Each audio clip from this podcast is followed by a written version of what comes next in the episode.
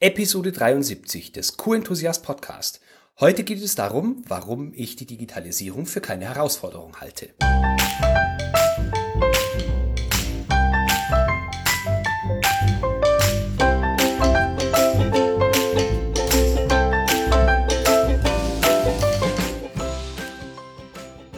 Ein enthusiastisches Hallo und willkommen zu einer neuen Podcast-Episode. Mein Name ist Florian Frankl und heute wird's digital. In der letzten Folge ging es um äh, darum, wie deine Gedanken deine Handlungen beeinflussen und wir knüpfen nahtlos an diese Folge an, auch wenn das Thema ein ganz anderes ist. Für viele Menschen ist es so eine Sache mit der Digitalisierung. Viele halten die Digitalisierung für ein unergründliches Monster und manche Menschen werden sogar von Gefühlen wie Angst oder Hilflosigkeit geprägt und aus meiner Sicht äh, geplagt. Und aus meiner Sicht ist es absolut unnötig.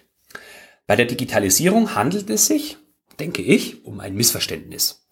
Die Digitalisierung für sich genommen macht nichts. Man spricht immer so darüber, als wäre die Digitalisierung irgendein eine künstliche Intelligenz, die gerade dabei ist, die Weltherrschaft an sich zu reißen. Dabei ist Digitalisierung in Wirklichkeit eine sehr große Möglichkeit für uns alle, unser Leben und unsere Welt positiv zu beeinflussen. Die tatsächliche Herausforderung ist Wettbewerbsfähigkeit. Andere Menschen tun etwas, das wir nicht verstehen, bei dem wir nicht nachkommen und wir haben das Gefühl oder unser Unternehmen hat das Gefühl, ähm, dass wir nicht nachkommen können, aber nachkommen müssen. Wettbewerbsfähigkeit deines Unternehmens und letztendlich auch deine Wettbewerbsfähigkeit. Denn wenn bestimmte Personen bei der Digitalisierung nicht mit dabei sind, könnte es sein, dass ihr Job irgendwann wegrationalisiert wird weil er von Robotern oder von Software erledigt werden kann. Aber wir können ja auch mitmachen bei der Digitalisierung. Und äh, wenn du diesen Podcast zuhörst, dann denke ich, bist du auch jemand, der viel lieber mit dabei ist und mitgestaltet, als jemand, der hinterherläuft oder verzweifelt und resigniert ist. Man muss nicht auf Biegen und Brechen digitaler werden und man muss nicht alles digitalisieren. Mir ist wichtig, dass du dich bewusst entscheidest. Was machen wir digital und was nicht? Natürlich kannst du auch in Zukunft deine QM-Dokumente in Word pflegen oder ausdrucken und Arbeitsanweisungen handschriftlich signieren. Aber denk an die Konsequenzen. Man kann aus jeder Sache, die man nicht digitalisiert, sondern die man in Anführungsstrichen oldschool erledigt, auch eine Art Markenzeichen machen. Aber man muss das Ganze halt in guter Qualität herausragend machen. Dann kann das Ganze auch wirklich viel Sinn machen. Ähm, und ja, es war dann auch eine gute Entscheidung, dass man es nicht digitalisiert. Also immer bewusste Entscheidung für etwas und damit auch gegen etwas anderes. Die Herausforderungen sind also Marktbegleiter, die die Spielregeln verstanden haben und die äh, die sich bietenden Möglichkeiten in bester Art und Weise nutzen wollen. Und wir denken, dass wir hinterher müssen. Gut, manche müssen auch hinterher, weil sonst ihr Geschäftsmodell vielleicht in Zukunft nicht mehr besteht oder ihr Unternehmen Konkurs anmelden muss. Der Trigger für diese Episode war eine Pressemitteilung der Firma Testo. Die haben eine Webinarankündigung herausgegeben, also eine Ankündigung für eines ihrer Gratis-Webinare, um dann hinterher ihre Software zu verkaufen. Das Thema war Herausforderungen der Digitalisierung. Ich lese dir mal ganz kurz vor, wie diese Pressemitteilung, äh, lese dir mal kurz einen Ausschnitt aus dieser Pressemitteilung vor. Die Digitalisierung ist im Qualitätsmanagement angekommen. Papierbasierte Checklisten in Unmengen an nicht mehr zu analysierenden Aktenordnern gehören im Lebensmittelbereich Schritt für Schritt der Vergangenheit an. Doch dieser Wandel setzt auch eine Weiterentwicklung der Unternehmenskultur voraus. Eine Unternehmenskultur, in der der Mitarbeiter nicht nur Listen ausfüllt, sondern Botschafter der Qualität ist. Markige Worte. Da fallen mir ein paar Dinge dazu ein. Also zum einen bin ich der Meinung, dass in guten Unternehmen und in guten QM-Systemen Mitarbeiter noch nie nur Listen ausgefüllt haben, sondern sie sind der Kern der Wertschöpfung. Außerdem waren Mitarbeiter schon immer Qualitätsbotschafter. Insbesondere in vielen kleinen Firmen oder im Handwerk ist jeder Mitarbeiter, der Dienst am Kunden tut, ein Qualitätsbotschafter und wir brauchen keine Digitalisierung dafür, äh, die jetzt auf einmal behauptet, ja, Mitarbeiter sind Qualitätsbotschafter. Also halte ich ein Stück weit für die Aussage an sich zutreffend, hat aber nichts mit Digitalisierung zu tun, sondern war immer schon so. Und das Zweite, was mir einfällt, äh, schon vor 10 oder 20 Jahren wäre es von Vorteil gewesen, Daten auswerten zu können. Ähm, Warum soll das jetzt auf einmal eine Herausforderung sein? Der einzige Unterschied zu früher ist, heute werden mehr Daten erhoben als jemals zuvor und diese Daten werden immer häufiger digital erhoben, digital gespeichert, visualisiert und immer öfter sogar von Software oder Algorithmen interpretiert. Ich bin der Meinung, diejenigen, die ein Problem mit der Digitalisierung haben, nicht wissen, wie sie anfangen sollen und was genau zu tun ist, haben erst unter Tiefschlaf, lagen erst im Tiefschlaf und leiden jetzt unter Schlaflosigkeit. Ich habe ein paar Beispiele. Erstes Beispiel Microsoft Office. Die Office-Programme haben sich in Deutschland ungefähr im Jahr 1995 begonnen zu verbreiten.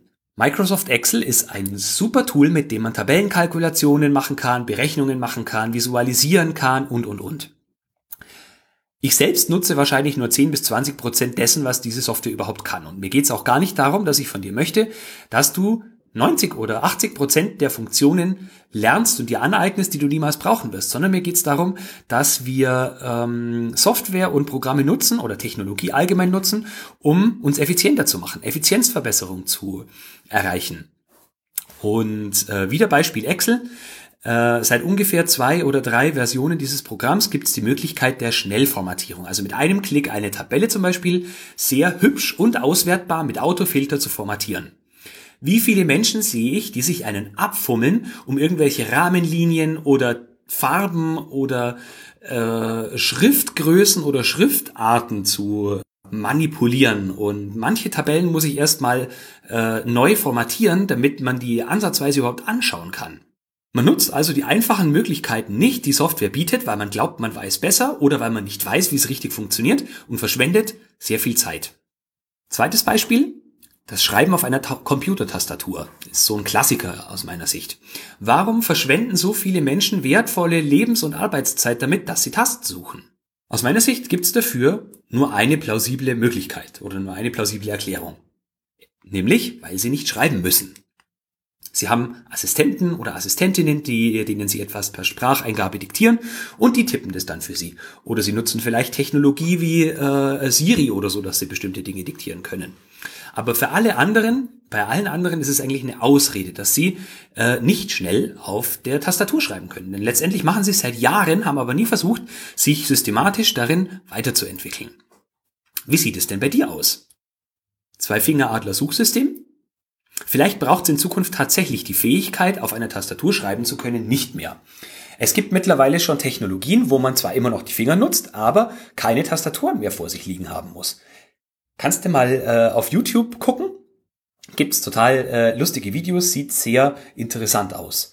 Ein weiteres Projekt, von dem ich mal gehört habe, ist zum Beispiel, dass man äh, virtuelle Assistenten wie zum Beispiel Amazon Alexa dafür verwenden kann, dass man beispielsweise in einem Labor Dinge per Spracheingabe regelt, wenn zum Beispiel Mitarbeiter oder Mitarbeiterinnen ähm, beide Hände mit irgendetwas voll haben und äh, keine ähm, Displays bedienen können oder auf der Tastatur keine Werte eintippen können, dann kann man die diktieren und die Software äh, speichert die automatisch in der dafür vorgesehenen Stelle ab. Also nochmal, die Herausforderung wird entweder in unserem Kopf gemacht, ist aber tatsächlich keine, oder sie wird von anderen Menschen gemacht, die glauben, äh, wir müssten etwas tun, weil Marktbegleiter einen Vorsprung haben, den wir nicht mehr aufholen können. Und der große Punkt ist, wir wissen nicht, was wir tun müssen, wie wir es tun können und wann wir anfangen sollten. Der große Punkt ist, finde ich, dass es uns an Interesse an der Optimierung fehlt und auch uns ist ein Spieltrieb verloren gegangen. Beispiel, mein erster Kontakt mit der, sagen wir mal, Bürowelt, mit der PC-Welt war Windows 3.1. Als das auf den Markt gekommen ist, war ich 13 Jahre alt.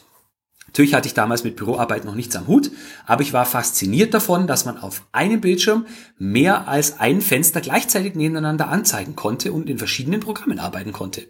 Exzessiv habe ich das Kartenspiel Solitär gespielt.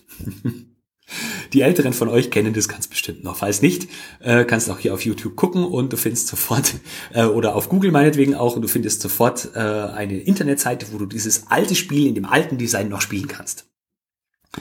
Was mich außerdem fasziniert hat, ist, dass man mit einem Schreibprogramm nicht mehr umständlich per Hand irgendwelche Diktate schreiben muss, äh, wie wir es in der Schule noch machen mussten, sondern man kann das Ganze auf der Tastatur schreiben. Ich war natürlich damals lange nicht so schnell, wie ich heute bin. Ähm, heute schreibe ich viel schneller, als ich per Hand schreiben könnte, aber es war trotzdem faszinierend.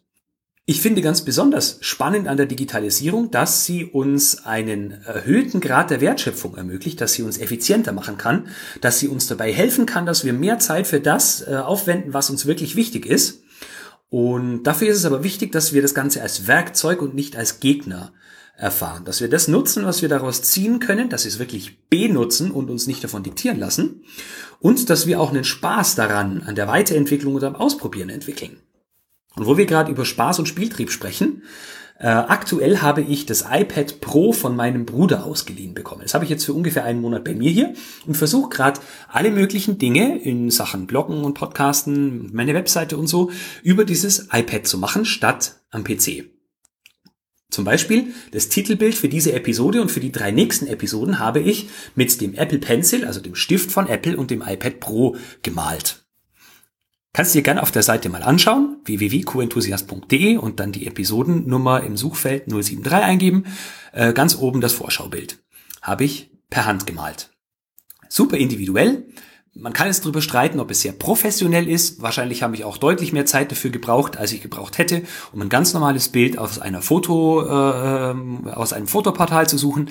Aber ich habe Erfahrung gesammelt und kann mich jetzt dafür entscheiden, dass ich es zur Meisterschaft bringe, indem ich weitere 10.000 Bilder male, denn ich werde ganz bestimmt mit jedem Bild besser. Oder ich lasse es einfach bleiben, aber ich habe die Erfahrung gemacht und die kann mir keiner nehmen. Zum Schluss habe ich noch meine fünf Top-Ausreden in Sachen der Digitalisierung mitgebracht. Also die Ausreden, die mir immer wieder begegnen. Äh, und diese fünf Ausreden ähm, sind nicht in einer bestimmten Reihenfolge. Also Ausrede 1 hat nicht mehr oder weniger Gewicht als die anderen oder kommt häufiger vor. Ausrede 1. Ich weiß nicht, wo ich anfangen soll. Da habe ich zwei Leitfragen für dich. Erste Frage. Ähm, womit sparst du am meisten Zeit, wenn du es digitalisierst oder womit verbringst du die meiste Zeit? Frage 2.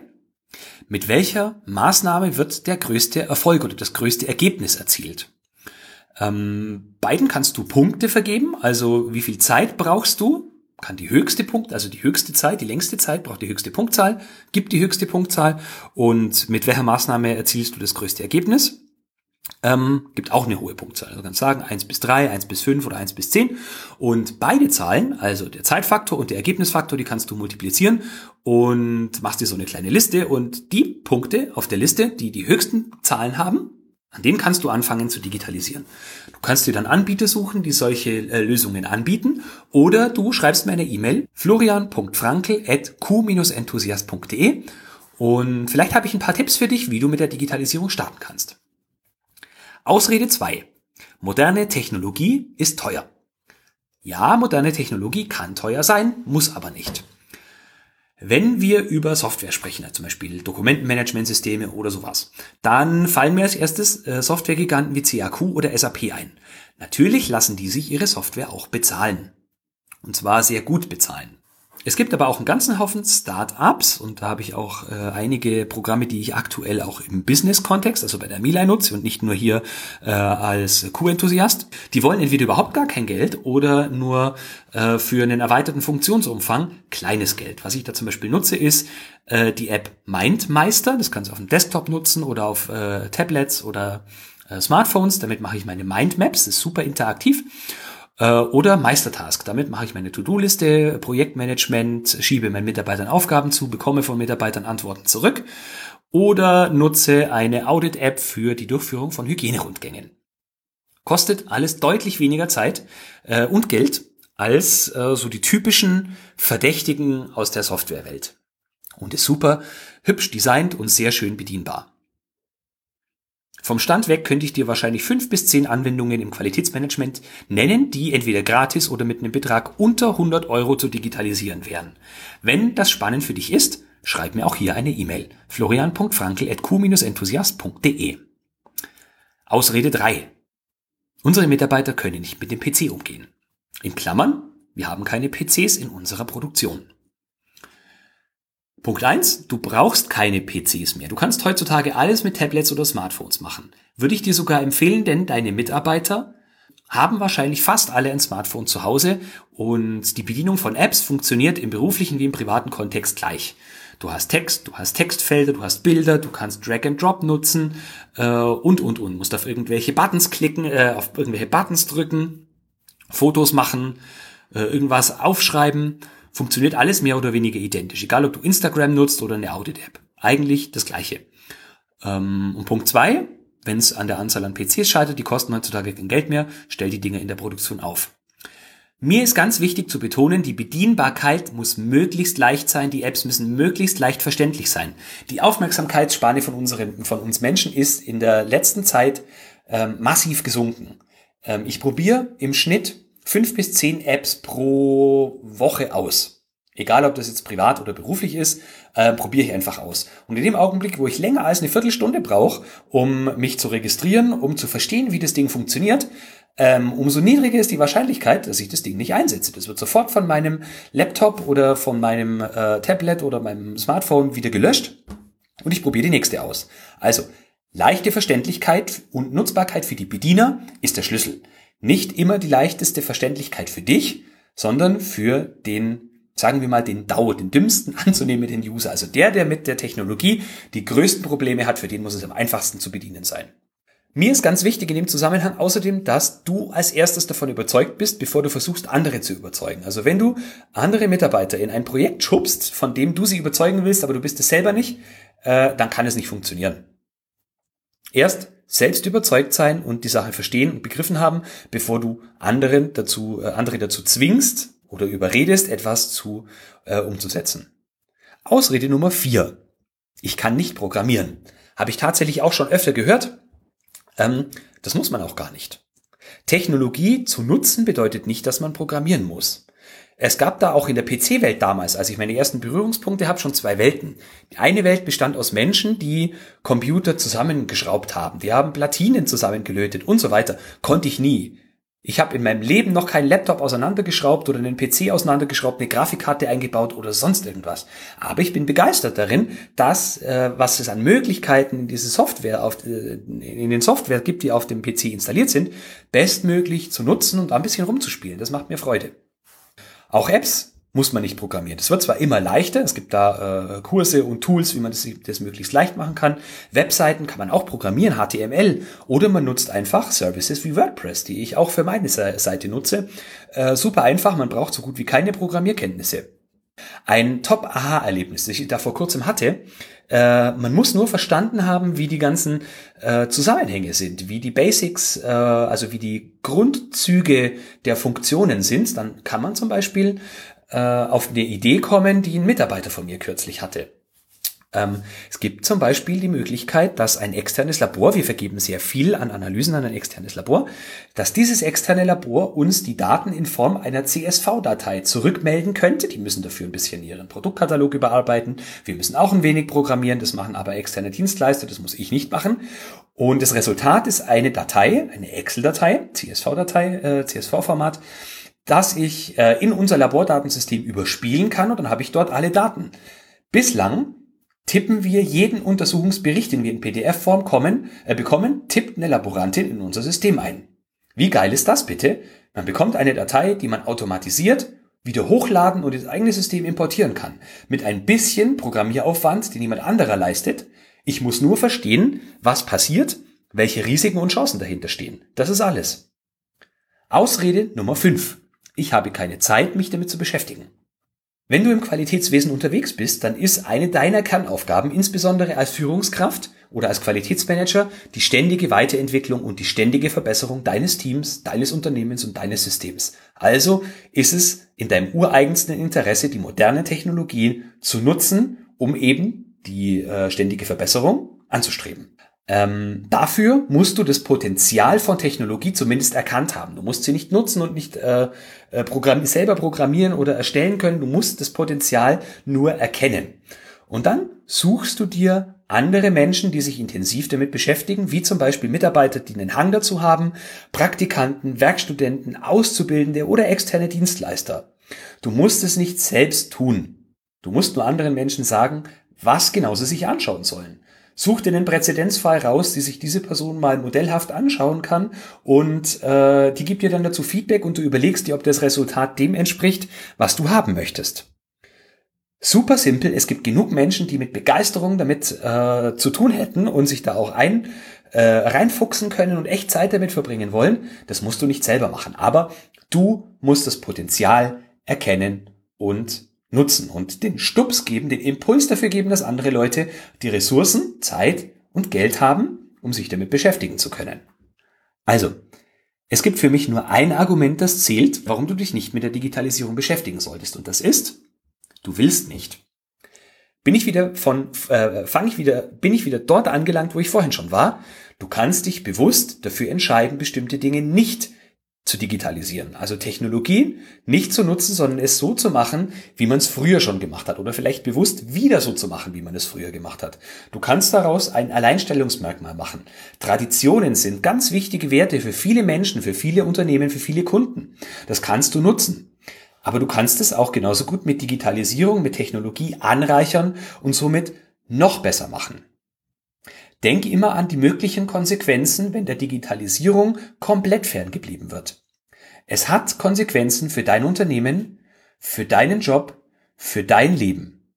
Andere Menschen in deinem Sektor, Leute, die deinen Job haben wollen, Marktbegleiter, die in dem Umfeld unterwegs sind, in dem auch dein Unternehmen unterwegs ist, die könnten das Potenzial erkennen und an euch vorbeiziehen.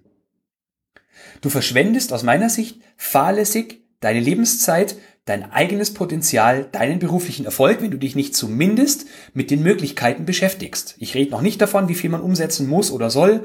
Äh, das kommt darauf an, was Sinn macht und was dir auch Spaß macht und wo du hin möchtest. Aber sich damit zu beschäftigen und das Potenzial zu erkennen, das halte ich für sehr wichtig. Denn wenn du dich nicht mit ähm, Technologie auseinandersetzt, dann bin ich auch der Meinung, dass du deutlich weniger Spaß im Leben hast, als du und auch im Job hast, als du eigentlich haben könntest. Was ich aber auch sagen möchte, wenn du auf digitale Technologie verzichtest, bist du weder ein besserer noch ein schlechterer Mensch, als wenn du es tust. Aber entscheide dich bitte bewusst dafür, was du nutzt und was du nicht nutzt.